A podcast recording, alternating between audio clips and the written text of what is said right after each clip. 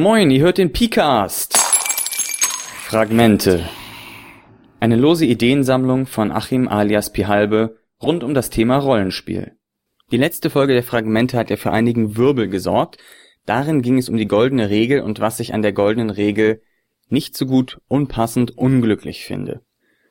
Die Folge hat offensichtlich eine Menge Wirbel gemacht, sie ist sehr oft heruntergeladen worden, sie ist sehr oft kommentiert worden, gab unterschiedliche Meinungen und im Verlaufe dieser Diskussion habe ich festgestellt, dass mich das, was ich berichtet hatte, zwar alles stört, aber dass es eigentlich nicht der Kern ist dessen, was mich stört.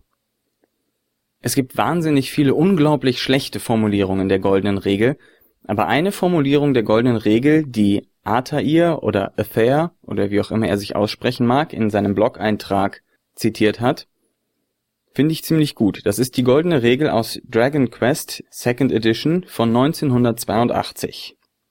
Und die lautet wie folgt. While the rules as written are playable, they may not suit everyone's taste. Some may be too complex and some may not be complex enough. The desires of role players are many and varied. The GM is empowered to change whatever he wishes, with the mutual consent of his players, in order to make the game more enjoyable for all concerned. In order to make these decisions fairly, he must know the entire body of rules thoroughly and have a keen sense as to what is good for his campaign. Auf gut Deutsch übersetzt, obwohl die Regeln, wie sie hier stehen, spielbar sind, ist es gut möglich, dass sie nicht jedermanns Geschmack sind. An manchen Stellen sind sie vielleicht zu komplex, an anderen zu einfach. Schließlich sind die Geschmäcker der Rollenspieler vielfältig. Dem SL obliegt es, Regeln nach seiner Vorstellung, aber nur mit dem vollständigen Einverständnis seiner Spieler, zu verändern, um das Spiel für alle Beteiligten interessanter und spielbarer zu machen.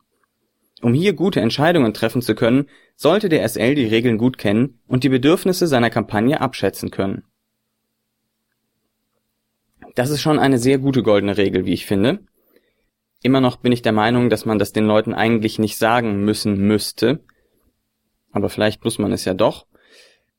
Aber was mir hier auffällt als der Kernpunkt, der mich noch an der goldenen Regel stört, ist folgendes.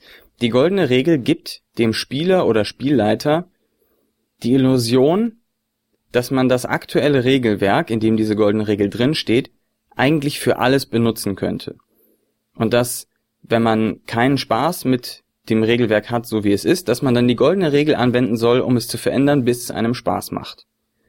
Das kann aber ein wahnwitzig schwieriges Unterfangen sein. Und ich denke, an vielen Punkten sind Spielrunden besser damit bedient, einfach zu einem anderen, passenderen System zu wechseln, anstatt an dem alten herumzuschrauben, sondern einfach etwas Neues auszuprobieren, was von vornherein auf ihren Geschmack zugeschnitten ist.